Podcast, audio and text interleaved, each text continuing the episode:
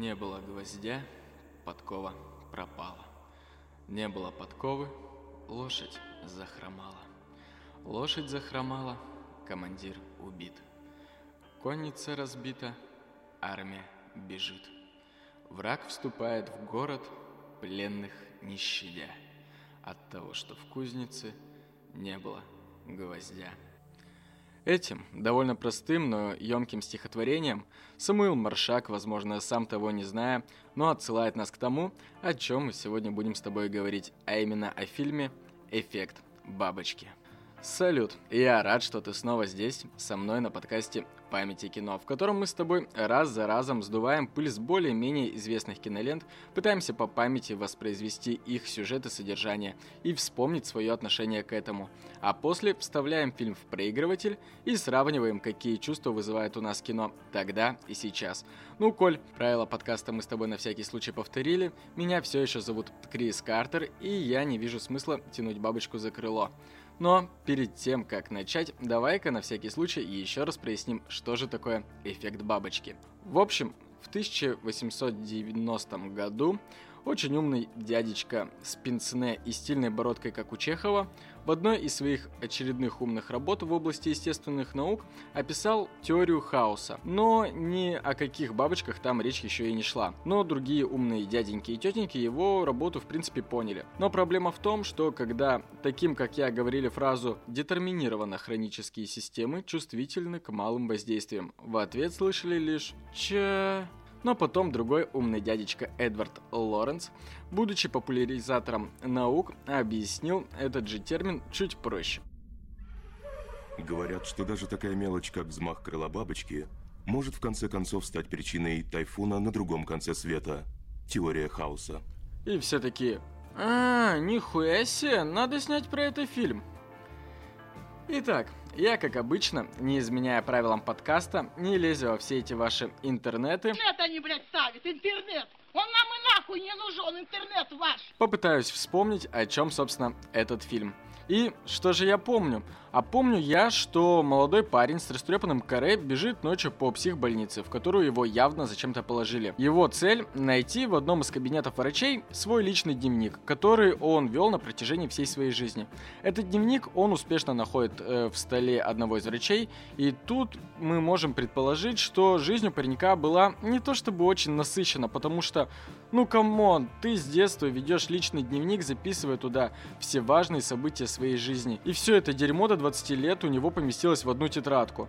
Как бы там ни было, дальше чувак забирается под стол, чтобы его никто не увидел, открывает нужную дату и внезапно ебет в рот все законы физики, пространства и времени, потому что каким-то колдунством отправляется в момент своего воспоминания, чтобы что-то там исправить. В одном из флешбеков нам объясняют, что парень и впрямь ученик чародея, потому что с помощью дневника и глубокого погружения в свою память может буквально телепортироваться в задуманное место на таймлайне своей жизни. Только вот, как и в любой черной магии, у этого заклинания есть свои небольшие побочки. С каждым скачком во времени жизнь и воспоминания перезаписываются в его мозгу, поэтому типа как со временем его мозг может не выдержать столь раз впиханной в него новой информации и послать своего пользователя к хуям. Научно пиздец. Нет, ты не подумай, я не доебываюсь с порога. Просто, когда мы смотрим Гарри Поттера, то нам показывают, что вот это магия. И ровно потому, что вот это вот магия, мы не должны тебе нихуя объяснять. Магия и все тут. А в фильме «Эффект бабочки», насколько я помню, пытаются к явному колдунству прихуярить изолентой кое-какое там научное объяснение или что-то такого, уровня журнала «Тайны Вселенной». Ну, короче, не будем на этом э, заострять внимание. Что я помню наверняка, парень что-то хочет изменить в своей биографии. Поэтому и прыгает в разные точки своей жизни, чтобы попытаться как-то по-иному повлиять там на ситуацию и исправить что-то плохое. А что конкретно, я не помню.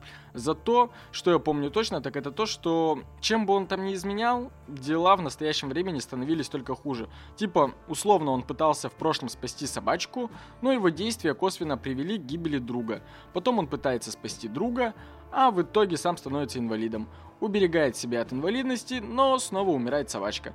Я, конечно, очень сильно утрирую, но по сути вся структура фильма построена не сказать, что на драматичном сюжете, опять-таки, как лично помню я, а на фишки с причинно-следственными связями. В общем, листая дневник и прыгая по воспоминаниям туда-сюда, как блоха по пизде, наш герой так нихуяшеньки и не исправляет, а только перезагружает свой мозг настолько, что сам отходит в мир иной. Опять-таки же, это я так помню, возможно, там и хэппи-энд был. Но перед тем, как я вставлю кассету в свой магнитофон, и, блять, нет, это не эфемизм. Я хочу сказать, что это вот я сейчас вспоминаю фильм и уже немного не в восторге. Когда я смотрел его, будучи подростком, моему восторгу не было предела. После пересмотра я сидел и думал о том, что, блять, ведь правда, каждое, казалось бы, мелочное действие, совершенное сейчас, может иметь непоправимые последствия в будущем, и ведь не только для меня. Потом я еще полночи не мог уснуть и вспоминал, какие мои крохотные действия, совершенные в ту короткую жизнь, что я прожил, впоследствии имели значительные результаты и в будущем. И надо отдать должное этому фильму, ведь он тогда заставил меня в самый опасный подростковый период задуматься над своими поступками чуть более тщательно и стараться прогнозировать то, к чему могут привести мои действия, и в целом совершать поступки более обдуманно и осознанно. Так что свою праведную миссию кино вроде как исполняет, поэтому наливай себе напиток и давай уже смотреть. Итак, Фильм повествует нам о истории мальчика, у которого в возрасте 7 лет начались кратковременные провалы в памяти. И я сразу оговорюсь, что для лучшего восприятия я немного более проще выстрою структурную хронологию сюжета. Так вот, нашего парнишку по имени Эван воспитывает любящая мать-одиночка в то время, как его отец лежит в дурке, потому что у него тоже вроде как выясняется были подобные проблемы с памятью. И чтобы сын не повторял грустную судьбу отца, мать Эвана обращается за помощью к доктору, который в свою очередь и советует Эвану вести вести дневники, чтобы можно было зафиксировать проблемы памяти. 15 апреля. Сегодня я познакомлюсь со своим отцом. Его зовут Джейсон, и он сумасшедший. Надеюсь, он позволит мне называть его папой. И тут в пересказе я нагнал на героя, что, мол, у него была одна ебливая тетрадка на всю жизнь, и это оказалось неправдой, так как данная привычка у Эвана прижилась, и к его 19 годам дневников было многим больше одного. Но к этому позже, ведь до 19 лет у него случится минимум 4 ярких провала в стрессовые моменты жизни, на которых и, собственно, будет акцентироваться сюжет. А именно нам перескажут жизнь героя в четырех основных таймлайн-точках, каждая из которых будет ознаменована психологической травмой для него и его друзей. Первое случится в 7-летнем возрасте Эвана, когда мать оставит его в гостях у отца его друзей из школы Томми и его сестры Кейли. И, как выясняется тем же вечером, отец Томми и Кейли оказывается педофилом, заставлявшим свою голую дочь и голову Эвана сниматься на камеру. Где я? Куда мы попали? Успокойся, малыш. Стой смирно. Я же был совсем в другом месте. Как я здесь оказался? Хватит вести себя как дебил. А иначе я позвоню твоей маме и расскажу ей обо всех твоих шалостях. Кейли. Кейли. Что произошло? И в этот период у Кейли развивается куча комплексов, а у ее брата Томми выявляются садистские наклонности. А у Эвана, а у Эвана в момент съемок случается провал в памяти, благодаря которому он попросту не помнит, что происходило в подвале на камеру и почему он вообще был голый. Ну, как бы то ни было, друзья живут дальше, взрослеют, а нам показывают следующую точку на таймлайне, где ребятам уже по 13. Они тайком в том же подвале курят сигареты в компании еще одного своего друга, пухлиша Лени, и умирают от скуки. Развеять скуку принимается Томми, брат Келли, чья мания к разрушению наводит его на мысль, что неплохо бы им им всем взять динамитную шашку отца и втихаря закинуть ее в почтовый ящик соседям. Ничего криминального, просто посмотреть, как бабахнет соседский почтовый ящик. И спрятавшись в кустах, на эту безобидную шалость подначивают пухляша Леня. Никакого бодишейминга, он откровенно пухляш. Так вот, Лени, будучи бесхребетным чмом, берет динамит, кладет его в почтовый ящик и возвращается к друзьям в ожидании, пока догорит фитиль. Но к этому времени почтовый ящик внезапно решает проверить хозяйка дома с грудным ребенком на руках. И в одночасье маленькая шалость становится, вероятнее всего, непреднамеренным убийством. Но ребята сбегают в лес, Эван снова теряет память, и никто друзей не объясняет ему, что произошло. А Лени, охуев от того, что он явно кого-то только что убил, с нервным приступом попадает в какую-то лечебницу. Со временем полиция так и не узнает, кто все это сделал, поэтому ребятки продолжают себе спокойно жить и тусоваться дальше, но пока что без Лени. Чуть позже Эван и Кейли, прогуливаясь без компании ее брата, узнав, что Лени выписали и что он вроде как почти в норме, решают его навестить. Ленни, узнав же, что ребята гуляют без сумасшедшего подстрекателя Томми, соглашается прогуляться с ними. Прогулка длится недолго, ребята замечают дым на местной свалке. Прибегая туда, они обнаруживают Томми, который зачем-то запихал собаку Эвана в мешок, облил горючим и теперь собирается ее поджечь. Типичная отряда Макдональда. Если у вашего ребенка наблюдается пиромания, склонность к зоосадизму и НРС, то есть высокая вероятность, что вы воспитываете маньяка. Это не факт с потолка, а реальное исследование, и в подобных случаях стоит прибегнуть к помощи психиатра, иначе ваш ребенок может избить огромной палкой свою сестру и друга, а после, угрожая третьему, сжечь собаку в мешке у них на глазах, что, собственно, и произошло. Благодаря чему Ленни снова уходит в депрессию, а Эван снова теряет кусок памяти. Дальше мать Эвана понимает, что не хочет, чтобы чтобы ее сын жил в этой гнилой среде, поэтому они переезжают в другой город. К несчастью, к этому моменту между Эваном и Кейли уже начались кое-какие подростковые отношения, которым, по всей видимости, ввиду переезда не суждено было продолжиться. Следующий таймлайн Эван в университете. Ему 19 лет. У него уже почти 7 лет не было провала в памяти, он отлично учится на психолога и вроде как счастлив. Но каким-то хуем он решает достать свои старые дневники и вспомнить все-таки, что произошло в эти злосчастные дни, когда ему было 7 и 13 лет. И в один из моментов перечитывания этих событий он переносится в те места, почти вспоминает, что произошло и случайно прижигает себя сигаретой прижигает себя сигаретой, если что, там, в своем воспоминании, в том, в котором они сидели в кустах у почтового ящика. Вернувшись обратно в свое время, он обнаруживает на себе шрам и предполагает, что может с помощью дневника переноситься в описанные в нем события и изменять их ход. Но перед тем, как начать дальше экспериментировать э, с переносом себя во времени, надо же хуйня какая, займусь этим попозже, пожалуй. Он решает навестить Кейли, которую не видел почти 7 лет, и доебаться до нее касательно тех событий, что он забыл. Встречая Кейли, он выясняет, что абьюзивное воспитание ее папаши и компания с сумасшедшим братом привела ее к бедной и несчастной жизни официантки в местной закусочной. Высказав Эвану, что она не хочет ворошить прошлое, в котором ее отец заставлял ее сниматься в порно, а затем и ее парень съебал в другой город и, по сути, бросил ее на произвол судьбы.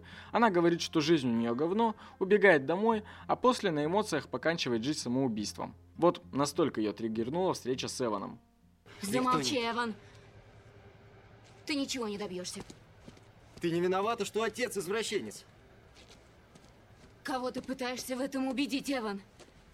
Ты приехал сюда, чтобы ковыряться у меня в душе лишь потому, что ты о чем-то забыл? Хочешь, чтобы я рыдала у тебя на плече и говорила, что все хорошо, да? Да пошел ты, Эван! Ничего не изменилось, ясно? И никогда не изменится. А если, если я была такой замечательной, Эван, почему ты не звонил? Я здесь просто гнию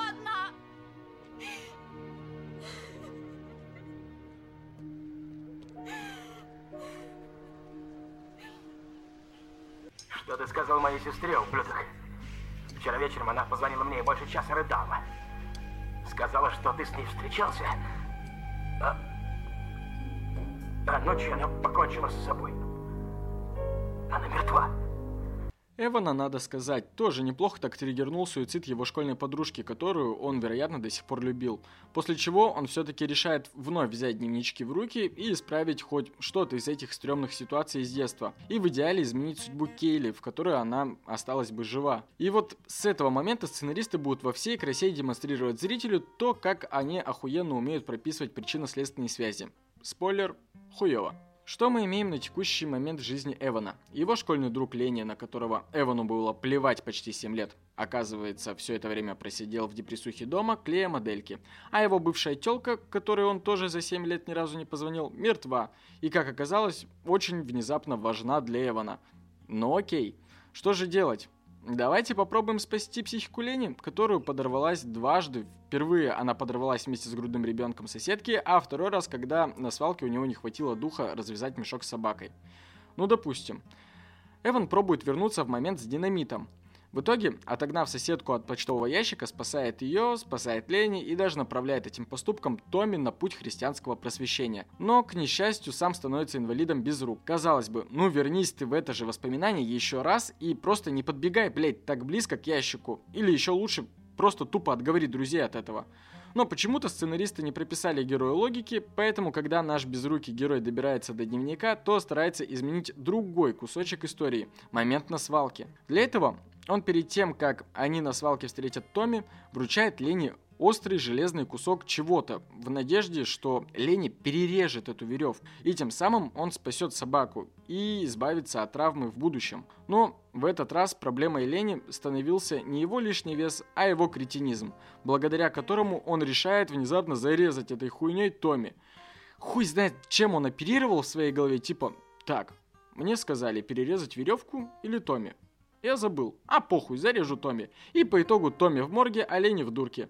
Такой вариант тоже почему-то не устраивает Эвана, хотя вроде как все норм. Два твоих друга дегенераты, причем один из них явно опасен для общества. И тут они в мгновение самоуничтожаются, оставив вас с Кейли вместе. Чем не хэппи-энд, а? Но нет, Эван, толкаемый высокими нравами, хочет, чтобы все было идеально, и чтобы никто не пострадал. Поэтому в новой попытке он переносится в подвал, где им по 7 лет, и они вот-вот должны начать раздеваться перед камерой отца Кейли. И тут Эван устами 7-летнего себя выдает педофилу спич о том, что он, собственно, педофил. Лол, какая неожиданность для него, наверное.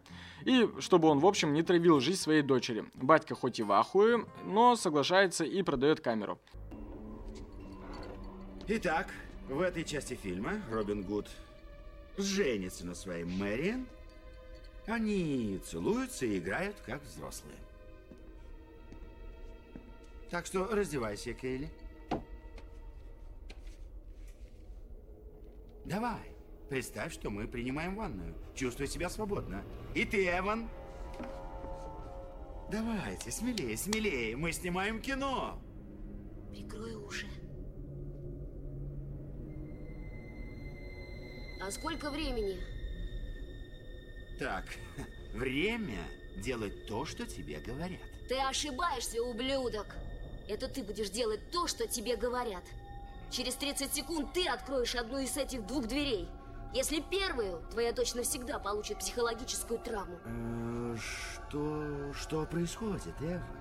Как ты это делаешь? Из прекрасного ребенка ваша дочь превратится в обычную пустышку которая полностью доверяла и была жестоко обманута своим отцом-педофилом.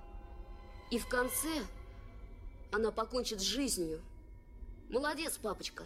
Кто ты? И я за тобой пристально наблюдаю, Джордж. Есть и другой путь. Относись к Кейли, как отец относится к своей дочери. Неплохой вариант, папочка. Да. Тогда слушай внимательно, ублюдок. Еще раз затеешь нечто подобное, я тебя кастрирую. И еще. Обуздай своего сына Томми. Этот щенок настоящий садист. И последнее.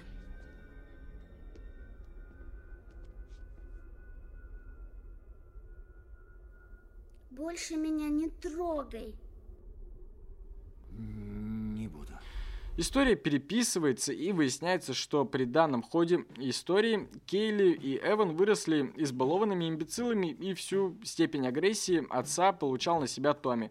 И в общем, не буду тут долго описывать этот момент, но в общем, Эвана эта хуйня тоже не устраивает, потому что там он уже сам зачем-то убивает Томми и садится в тюрьму. Короче, Спустя дохуя попыток что-то исправить, Эван в отчаянии, зная, что у него ввиду обстоятельств осталась последняя попытка, переносится на какой-то из детских утренников в тот момент, когда он, будучи маленьким, познакомился и подружился с Кейли. И Эван решает в этот раз просто не знакомиться с девочкой и прожить всю жизнь без нее.